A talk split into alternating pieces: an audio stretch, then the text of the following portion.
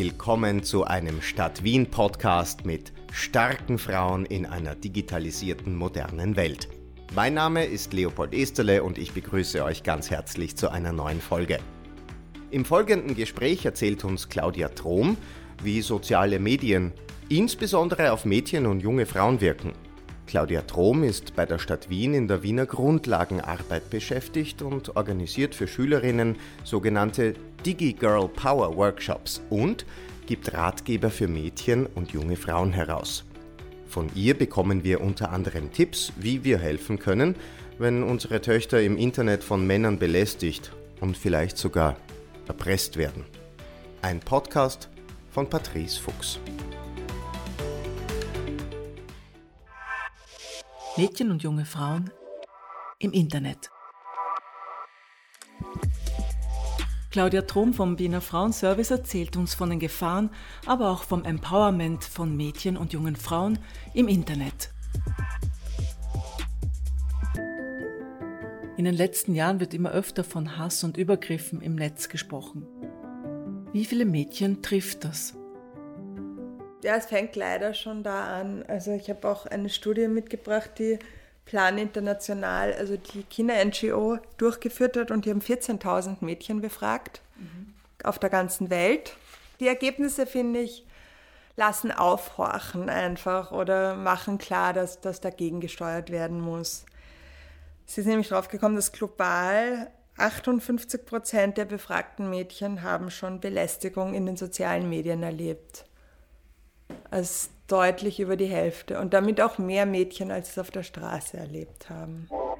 Ich wiederhole, 58 Prozent wurden schon belästigt. 24 Prozent der Mädchen leiden dann auch drunter, also die fühlen sich durch diese Beleidigungen dann auch bedroht und diese Bedrohung ist auch körperlich spürbar. 24 Prozent fühlen sich dadurch bedroht. Bei 42 Prozent schlägt das aufs Selbstwertgefühl und auf Selbstbewusstsein. Bei fast jeder zweiten davon wird das Selbstvertrauen geschädigt. 37 Prozent der Mädchen, die sich zu einer ethnischen Minderheit zugehörig fühlen, äh, zugehörig sind, geben an, dass sie genau aus dem Grund ähm, belästigt wurden, also eben an dieser Schnittstelle Rassismus und Sexismus. Sprich, Mädchen mit Migrationshintergrund sind doppelt betroffen. Genau, und die meisten Belästigungen finden auf Facebook statt, gefolgt von Instagram. Und es fängt bereits im Alter von acht Jahren an, was finde ich wirklich traurig ist, so früh. Wie gehen Mädchen damit um, wenn sie im Internet gemobbt oder belästigt werden? Wenn man jetzt in einem sozialen Medium in der Gruppe, in der man eigentlich niemand kennt, gemobbt wird, dann kann man da leichter aussteigen. Es führt auch dazu, also das hat Plan International auch festgestellt, dass Mädchen dann eben auch die sozialen Medien verlassen und das ist eigentlich ein Armutszeugnis, dass die ein unsicherer Ort für Mädchen sind und man kann auch kritische Blicke auf die sozialen Medien haben und sie aus vielen Gründen ablehnen, aber nicht aus dem Grund, dass sie für Mädchen unsicher sind. Also ich finde, das ist dann eigentlich ein sehr trauriger Grund, wenn Mädchen sich dann deshalb daraus zurückziehen, weil sie Angst vor Belästigung haben. Wenn sie sagen, das stresst mich und ich werde so süchtig und schaue die ganze Zeit drauf, ja, dann lösch dich, lass es bleiben. Eine eigenständige Entscheidung, aber wenn sie sich zurückziehen, weil sie Angst haben, dass sie dort beleidigt werden und sich ungeschützt fühlen oder auch belästigt werden oder von erwachsenen fremden Männern um Nacktbilder gebeten werden, ja, dann wird es eben sehr unsicher. Im Netz geht weiter, was auch schon in den Schulen stattfindet. ...2015 haben auch 50 Prozent der österreichischen Kinder überhaupt angegeben, dass sie schon mal gemobbt worden sind. Mhm. Was finde ich schon eine sehr hohe Zahl ist. Und es gibt natürlich diesen Kontext, entweder in einem schulischen Kontext, wo sich die Kinder auch gegenseitig kennen wo man natürlich andere Möglichkeiten hat einzugreifen, aber gleichzeitig entkommt man diesem Kontext auch sehr viel schwieriger. Ein Schlagwort, das in den letzten Jahren in Zusammenhang mit Mobbing oft fällt, ist Bodyshaming. Was bedeutet Bodyshaming und wie trifft es Mädchen und junge Frauen? Also ich glaube, es gibt die zwei Hauptschlagwörter sind da eh das Bodyshaming und das Slutshaming. Bodyshaming bedeutet halt, dass ich Menschen, meistens sind es Frauen, quasi ähm, sie aufgrund ihres Körpers beleidigt. Also mein Ziel ist, dass sie sich unwohl in ihrem eigenen Körper fühlen.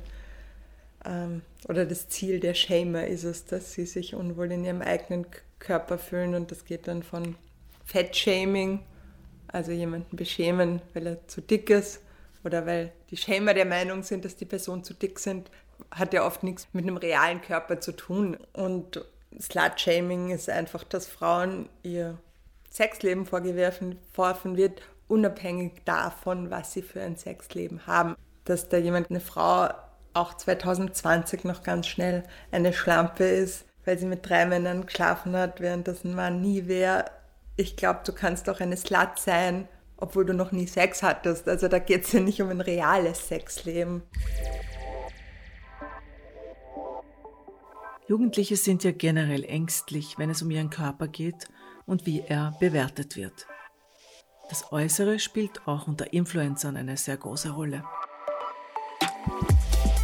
Ich habe mir übrigens in der Vorbereitung angeschaut, wer dann die Top-Influencer sind. Und auf Instagram, die Top zwei Plätze gehen an Männer, der Fitness-Models. Mhm. Beide? Ja, beide. Und dann kommen eben auch zwei Self-Made-Models und dann ähm, die Victoria von Vicky und Sarina, die ähm, zu den erfolgreichsten YouTuberinnen oder YouTubern Österreichs zählen.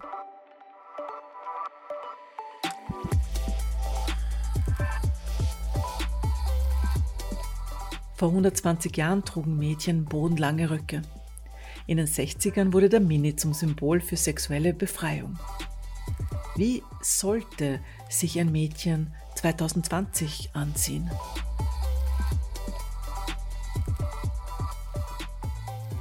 Ja, also dieses Bild von zwischen Kopftuchzwang und Minirockfreiheit, das ist einfach ein gutes. Das, du kannst es als Frau oder auch als junges Mädchen ja fast nicht richtig machen.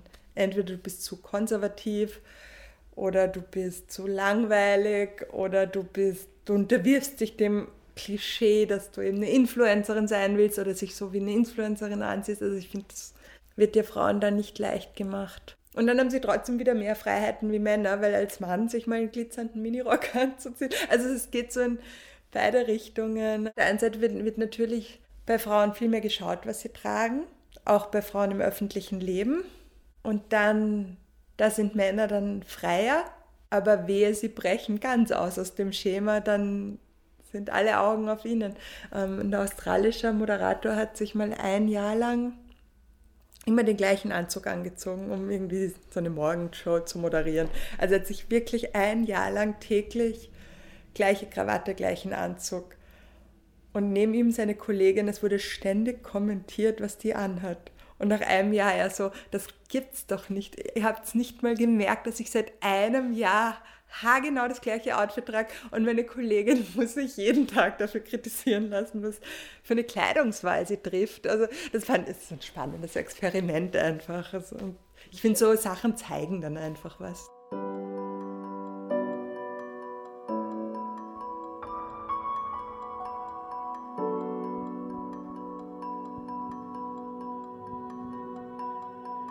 Übers Internet kann man kommunizieren auch ohne eingeladen worden zu sein.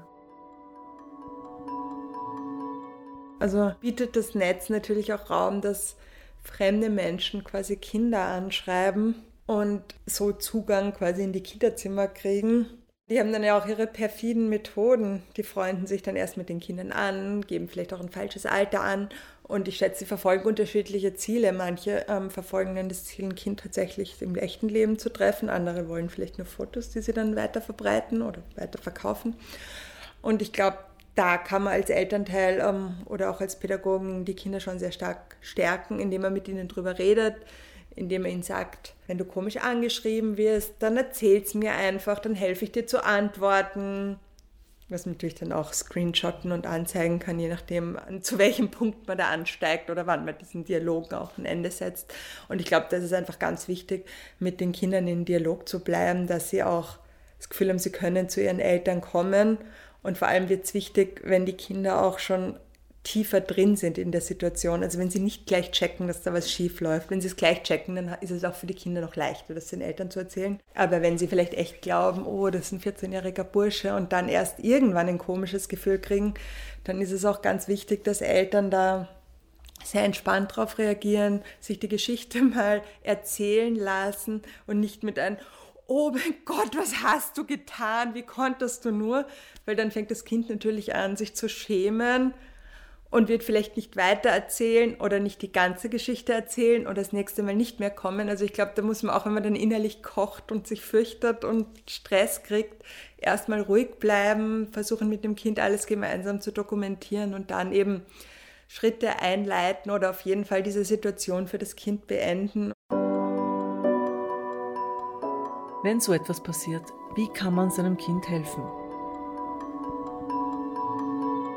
Netz ist kein rechtsfreier Raum. Es gibt einen Stalking-Paragraphen, das heißt dann in Juristensprache beharrliche Verfolgung.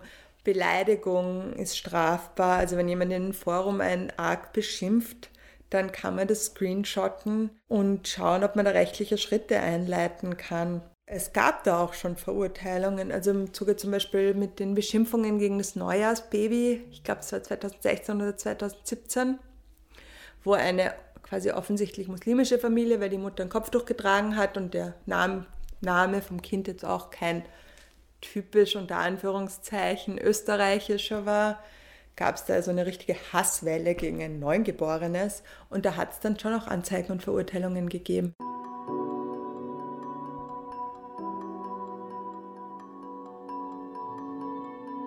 Jugendliche entdecken ihre Sexualität. Das ist normal. Und heute kann das auch mittels Sexting passieren. Sexting, was ist das? Also Sexting ist, würde ich sagen, eine digitale Form, Sexualität Ausdruck zu verleihen.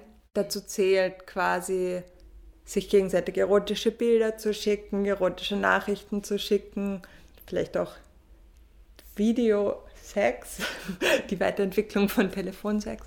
Was bei Jugendlichen schon stattfindet und auch was, wofür sie sich nicht schämen sollten.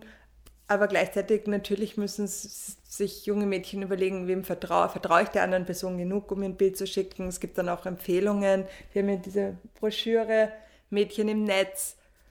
Wenn man ein Bild schicken will, soll mich schon sehr sicher sein, vertraue ich der Person, wie lange kennen wir uns dann gibt es natürlich auch Möglichkeiten, Bilder von sich zu anonymisieren. Also man muss ja nicht sein Gesicht gleichzeitig herzeigen, wenn man andere Körperteile herzeigt.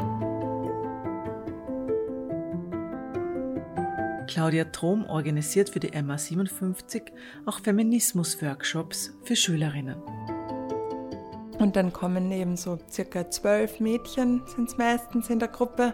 Dann sprechen wir über Feminismus, was sie davon schon gehört haben. Es sind oft so ein, zwei Mädchen, die sich dafür tatsächlich schon interessieren, die sich damit auseinandergesetzt haben. Dann gibt es noch so ein, zwei, die damit gar nichts zu tun haben wollen.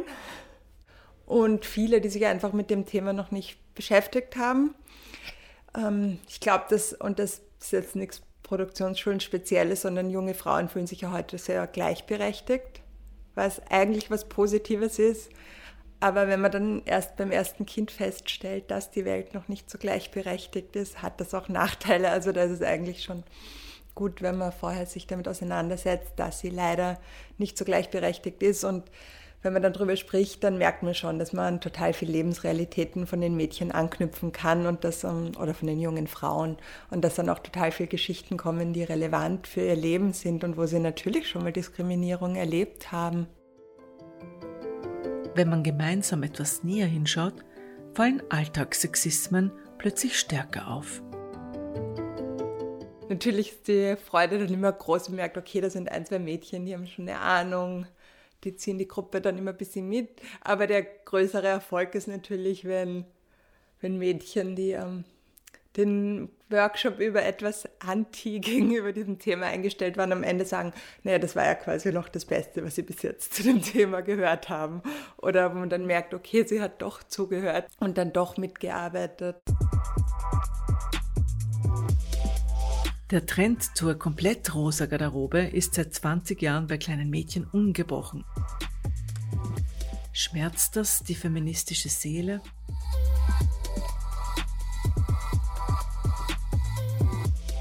Finde ich auch bei gendersensibler Pädagogik total wichtig, dass man nicht anfängt zu sagen, dass also gerade auch in Richtung rosa alles blöd ist, weil das finden kleine Mädchen oft toll und ich glaube, damit macht, tut mir ihnen keinen Gefallen, wenn man die Sachen, die ihnen oft als das gehört zu euch, das ist euer Ding, das ist gut verkauft wird, wenn man da dann besonders fortschrittlich sein will und sagen will, aber Puppen und rosa ist blöd, da tue ich keinem kleinen Mädchen den Gefallen. Also ich glaube, es geht darum, Interessen zu fördern in, auf ganz vielfältige Art und Weise und dazu können Puppen eben auch gehören, egal ob es für Mädchen oder Burschen ist. Also bestimmte Sachen runterzumachen, halte ich für falsch.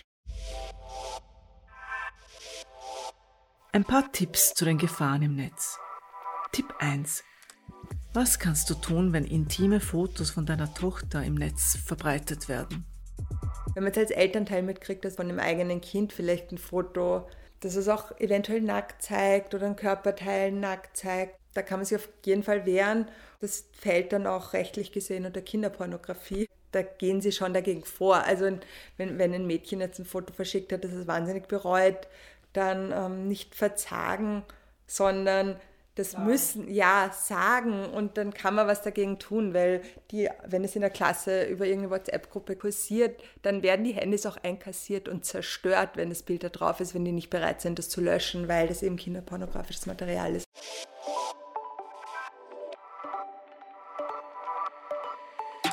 Wir müssen gewappnet sein, aber den Spaß am Internet sollen sich Mädchen und junge Frauen auf keinen Fall nehmen lassen.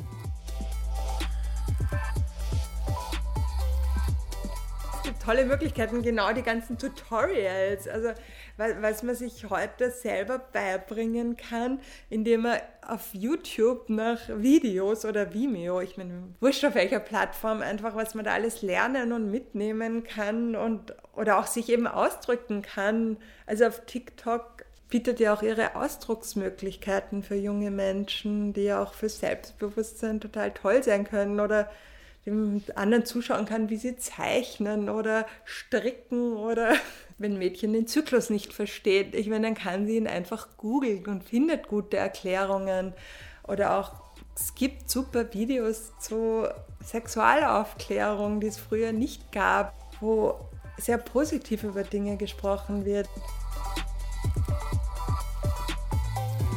Lasst uns die Schattenseiten des Internets abwehren und finden wir die Goldkörner.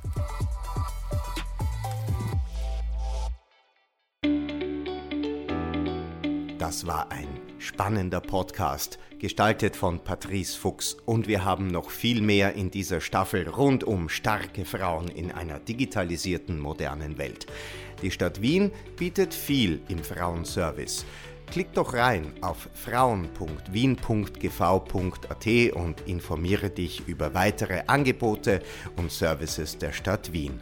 Und hör rein in die anderen Folgen dieser Podcast-Staffel. Ich freue mich auf ein Wiederhören. Bis zum nächsten Mal.